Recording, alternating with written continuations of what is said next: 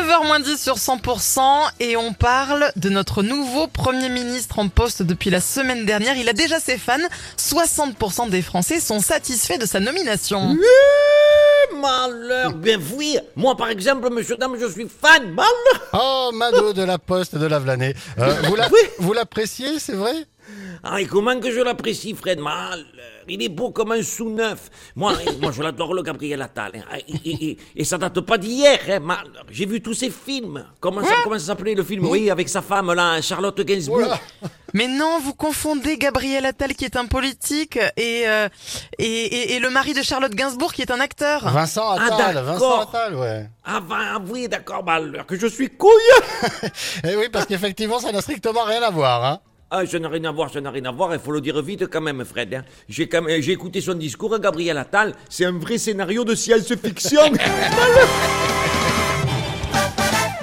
Ce week-end, nos amis agriculteurs ont manifesté dans nos départements et nous constatons que ça devient une tradition comme porte-drapeau. Chaque action sociale a un droit à son Francis. À droit à son Francis, les Gilets jaunes avaient Francis Lalanne, les agriculteurs ont Francis Cabrel. Wow. Ouais, absolument, Karine et Fred. Ambiance pour les agriculteurs. Super. Putain, hier j'avais la pêche, aujourd'hui j'ai plus que le noyau. Vous savez que je suis très proche de la cause paysanne. Et comme nos agriculteurs occitans se battent pour l'amour de la terre, j'ai écrit une petite histoire shakespearienne dans ce monde de haine. Ça s'appelle Arrêtez de faire caguer Roméo et Juliette.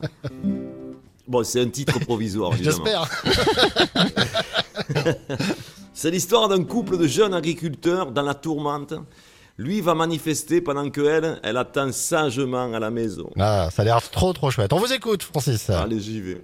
Oh Juliette Capulet, j'aurais préféré t'enlacer au lieu au coin de la cheminée. Mais ton Roméo Montaigu, il en a vraiment ras le bol. Alors en espérant de meilleurs matins, je vais déverser du purin devant les préfectures des vilains. Crois-moi, princesse d'Occitanie, de Toulouse à Carcassonne, ça va pas puer que le carbone. Je rentrerai avec, je rentrerai avant que mon tracteur ne rouille, sauf si le gouvernement me casse les pieds. Mais c'est l'histoire de l'Occitanie que de combattre sans répit.